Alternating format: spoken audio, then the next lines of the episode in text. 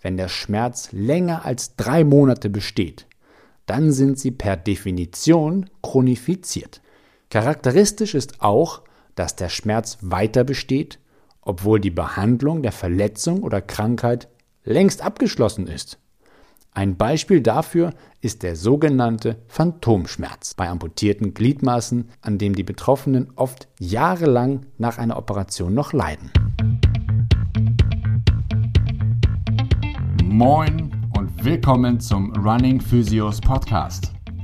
Ich bin Valentin und hier geht es um Bewegung, um Laufsport und medizinische Hintergründe. Dieser Podcast bietet eine Plattform, Antworten zu erhalten und neue Projekte zu beginnen. Lasst uns gemeinsam Fragen stellen.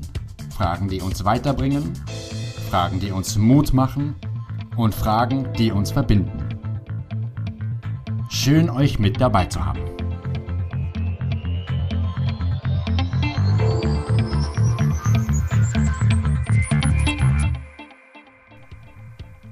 Heute möchte ich mit euch über das Thema Schmerz sprechen. Ich freue mich jetzt schon auf diese Podcast-Folge und habe mich in den vergangenen Wochen immer wieder viel damit beschäftigt. Es ist ein wesentlicher Teil meines Alltages, meines Berufsalltages in dem Fall. Vorweg möchte ich einmal sagen, ich werde immer wieder viel zu diesem Thema befragt und habe ein paar Fragen dazu einmal mitformuliert, die wichtig und wesentlich sind zu klären. Die ziehen sich durch die gesamte Folge durch und wenn ihr im Anschluss noch Fragen daran habt, dann meldet euch gerne und schickt mir eine E-Mail an valentin at runningphysios.com. Eine der ganz wichtigsten Fragen vorweg ist natürlich, was ist Schmerz? Ich habe mal ein paar allgemeingültige Definitionen zu diesem Thema herausgesucht.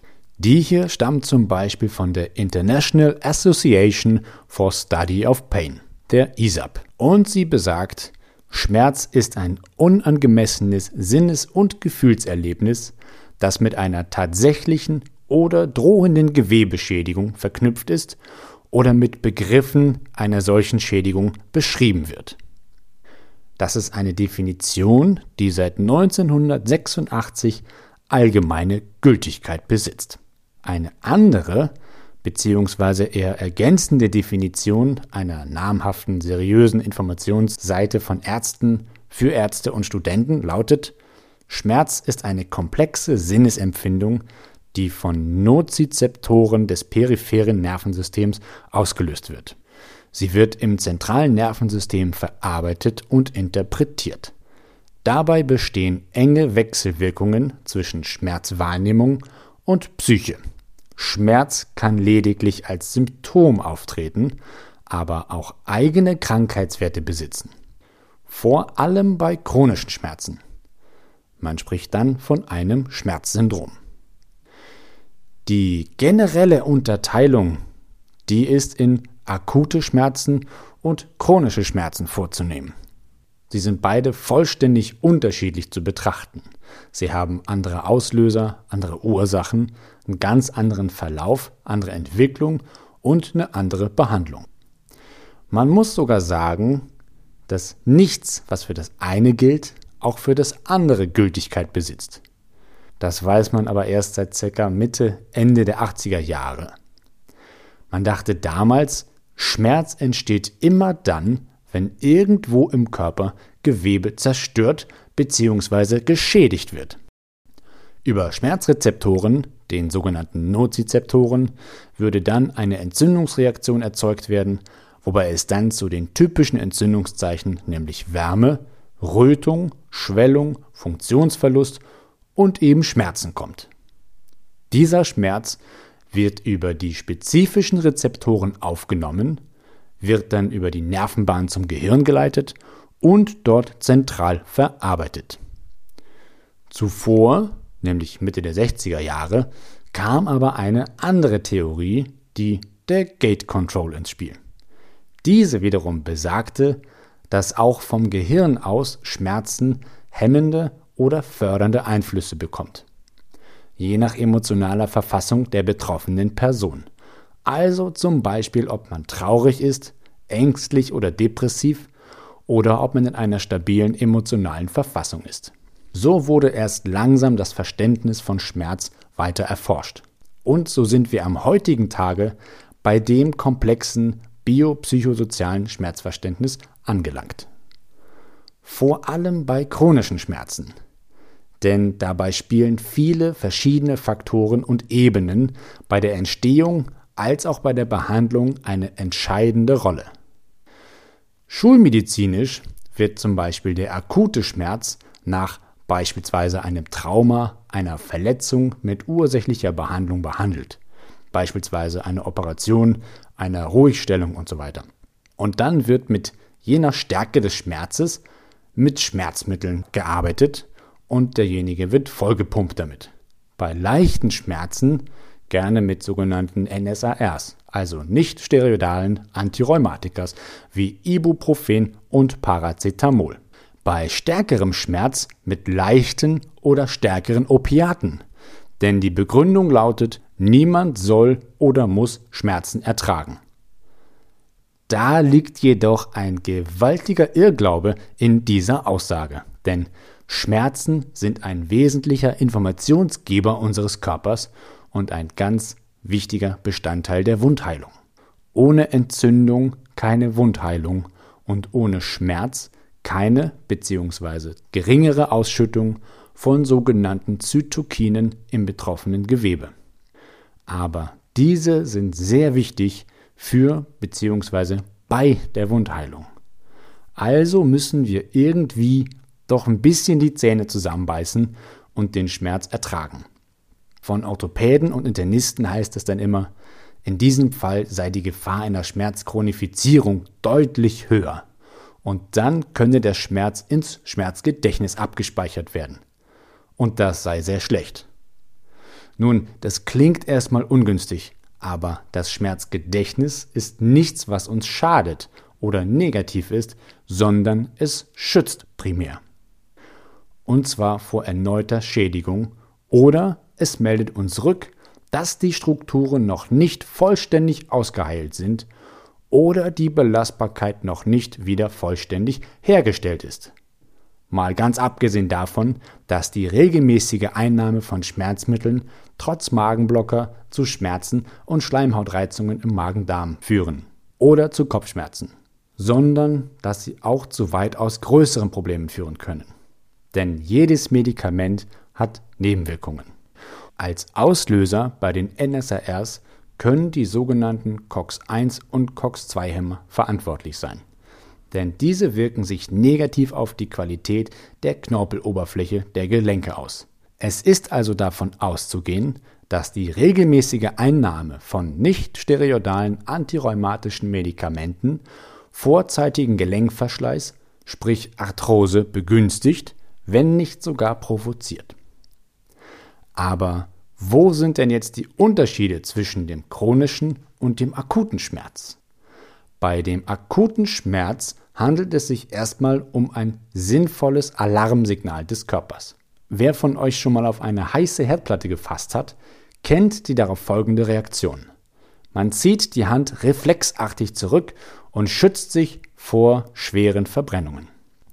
Der akute Schmerz hat in der Regel also eine klar erkennbare Ursache. Auch ein Knochenbruch oder ein Zahnschmerz sind klare erkennbare Ursachen. Die Besonderheit im Gegensatz zum chronischen Schmerz ist jetzt, dass er zeitlich und lokal im Körper begrenzt ist.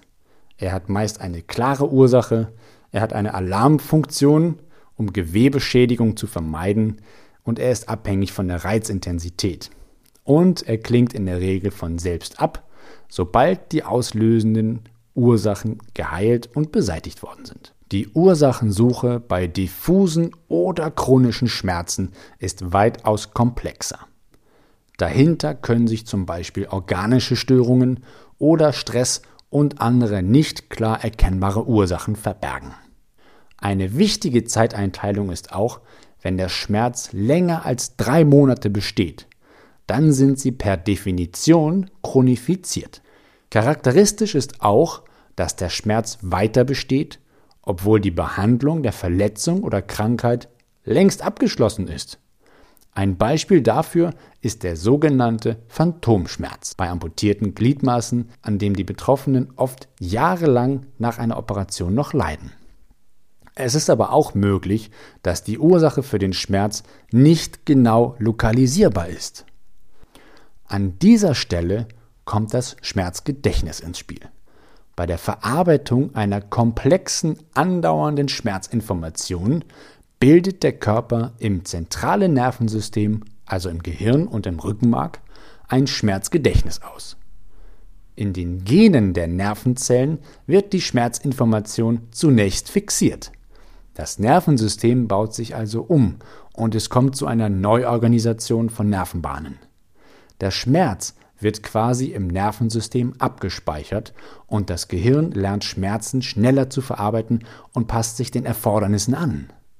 Die Folge ist dann, der Schmerz wird verstärkt wahrgenommen und vergleichsweise leichte Reize wie Berührung, Wärme oder Dehnung werden dann als Schmerz empfunden. Anfangs können sich die Schmerzen durch entsprechende Therapien noch lösen, doch wenn die Schmerzen länger, manchmal sogar über Jahre anhalten, zeigen sich bei den Betroffenen häufig Bewegungseinschränkungen durch Schonhaltung, durch Fehlhaltungen, Muskelverspannung und ganz wichtig dann die psychischen Folgen wie Depressionen, Angst, Schlafstörungen, Erschöpfungszustände, sogar bis hin zum sozialen Rückzug oder sozialen Einschränkungen, bei denen die Betroffenen arbeitsunfähig werden können, Probleme mit dem Partner, mit der Familie oder ihren Freunden bekommen. Die körperlichen, psychischen und sozialen Folgen dieser chronischen Schmerzen können in Wechselwirkung miteinander auftreten und zur sogenannten Schmerzkrankheit führen. Die Behandlung chronischer Schmerzen ist meistens sehr komplex und langwierig.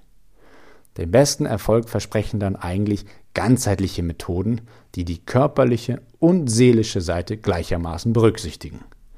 So zum Beispiel osteopathische Behandlungen, Physiotherapie, Sport und ganz wichtig die Ernährung. Die Betroffenen müssen sich mit dem Thema ganz liebevoll, rücksichtsvoll mit sich selbst und nach Möglichkeiten in einem stressfreien Umfeld mit sich und den auslösenden Faktoren beschäftigen, um den chronischen Schmerzzustand zu lindern und damit die eigene Lebensqualität zu verbessern. Auf die Frage, ob es verschiedene Schmerzarten gibt, beziehen wir uns hier mal auf die Schmerzqualitäten.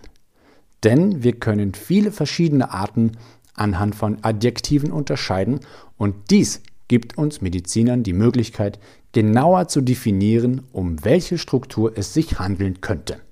Denn jede Struktur tut anders weh. Wir können unterscheiden in die affektive Schmerzqualität und in die sensorische Schmerzqualität. Affektiv sind Beschreibungen wie quälend, marternd, lähmend, schrecklich, heftig und die sensorischen Schmerzqualität sind welche, die die eigentliche Wahrnehmung schildern kann. Also zum Beispiel stechend, drückend, brennend, klopfend, bohrend, dumpf, hell, ziehend und klingend. Ein hell oder klingender Schmerz deutet eher auf einen Nervenschmerz hin ein dumpfer Schmerz eher auf etwas Muskuläres und ein Pochern und spannender Schmerz deutet eher auf ein lokales entzündliches Geschehen hin. Aber nicht alles im Körper kann Schmerzen verursachen. Ich habe in der neunten Folge dieses Podcasts über das Thema Kopfschmerzen gesprochen. Da habe ich bereits erläutert, dass zum Beispiel das Gehirn selbst keine Schmerzrezeptoren hat und es kann demnach auch nicht wehtun. Wenn ihr mehr zu dem Thema Kopfschmerzen, die verschiedenen Arten, die Ursachen, die Auslöser sowie die Therapie dazu wissen möchtet, dann hört euch doch nochmal die neunte Folge an. Andere Strukturen in unserem Körper, die ebenfalls nicht wehtun können, sind zum Beispiel unsere Knochen. Denn sie besitzen ebenfalls keine Schmerzrezeptoren ganz im Gegensatz zu der eng am Knochen liegenden Knochenhaut. Das sogenannte Periost hat nämlich dafür umso mehr nozizeptorische Eigenschaften. Daher kommen unter anderem zum Beispiel Wachstumsschmerzen. Es kommt zum Längenwachstum der Knochen und das Periost muss mit in die Länge wachsen. Das tut es aber nicht ganz freiwillig. Dabei entstehen so starke Spannungen auf das Periost, dass wir diesen sehr spezifischen Knochenschmerz erleben. Ich möchte mit euch jetzt aber nochmal auf die Komplexität des Schmerzes eingehen. Und dabei werfen wir jetzt einen Blick auf die Psychosomatik. Aber was bedeutet Psychosomatik eigentlich? Die Psychosomatik ist ein interdisziplinäres Fachgebiet, das sich mit dem Einfluss psychischer und sozialer Faktoren auf den Körper auseinandersetzt. Sie beschäftigt sich mit den Wechselwirkungen von Psyche und Körper. Der Vorreiter der Psychosomatik, Ture von Uexküll, führte den Begriff des biopsychosozialen Systems ein. Er betonte, dass alle Erkrankungen im Zusammenhang mit biologischen, also organischen und körperlichen und psychischen bzw. seelischen Funktionen stehen. Bei psychosomatischen Erkrankungen können zum Beispiel seelische Belastungen, Lebenskrisen oder traumatische Erfahrungen körperliche Beschwerden auslösen oder verstärken. Aber auch körperliche Erkrankungen bzw. Beschwerden können die Psyche stark belasten. Dann spricht man von sogenannten somatopsychischen Reaktionen des Körpers. Soma bedeutet übrigens Körper oder Körper einer Zelle. Wir wissen nun also, dass Schmerz sowohl akut als auch chronisch sein kann und durch unser Umfeld und unsere Lebenssituation stark beeinflusst wird. Das Ganze bündelt in dem biopsychosozialen Schmerzmodell und kann sehr bildlich mit der Beschreibung der Schmerztasse von Greg Lehman erklärt werden. Wir stellen uns also einmal vor, dass wir eine Tasse sind. In dieser Tasse, also in uns, befinden sich alle Dinge, die Einfluss auf unser Leben haben. Und zwar Überzeugungen, Ängste, Schlafverhalten, Gewohnheiten, Sorgen, Bewegung und Sport, Gewebe, Körperhaltung, Stress, Arbeit, Familie, Partnerschaft, vorangegangene Verletzungen, unsere Ernährung, positive und negative Erfahrungen, Erwartungshaltungen und vieles mehr. Je mehr Faktoren also hinzukommen, desto voller wird diese Tasse, da sie zu dem Zeitpunkt nur ein begrenztes Fassungsvolumen hat. Je voller die Tasse also wird, desto größer ist das Potenzial für Schmerz. Kommen weitere negative Situationen hinzu, droht die Tasse also überzulaufen.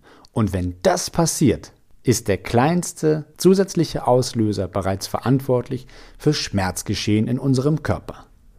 Beispielsweise durch Überforderung von Strukturen, wodurch es zum Bruch oder zum Riss oder ähnliches kommen kann oder zum Beispiel durch Migräne oder Kopfschmerzen, bei Lautstärke, durch Licht, durch Stress oder Streit sowie zu Muskelverspannungen und Rücken-, Schulter- oder Nackenschmerzen.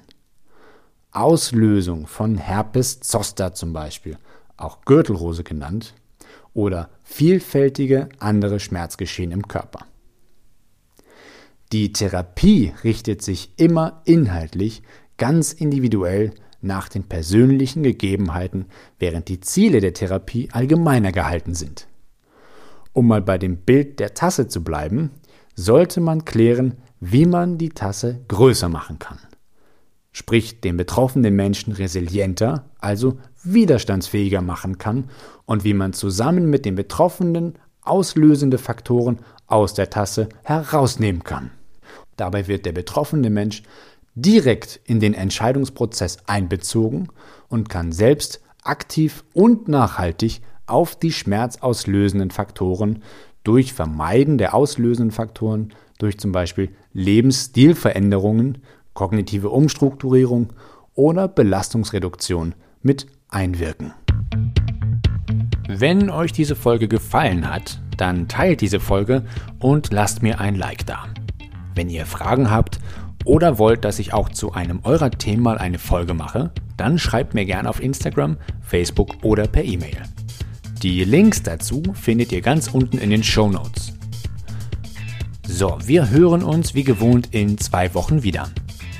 Weitere Informationen zur Physiotherapiepraxis Running Physios und diesem Podcast findet ihr auf Instagram, Facebook und unter Running Physios Podcast auf allen gängigen Streaming-Seiten. Bis dahin, bleibt in Bewegung und lasst es euch gut gehen.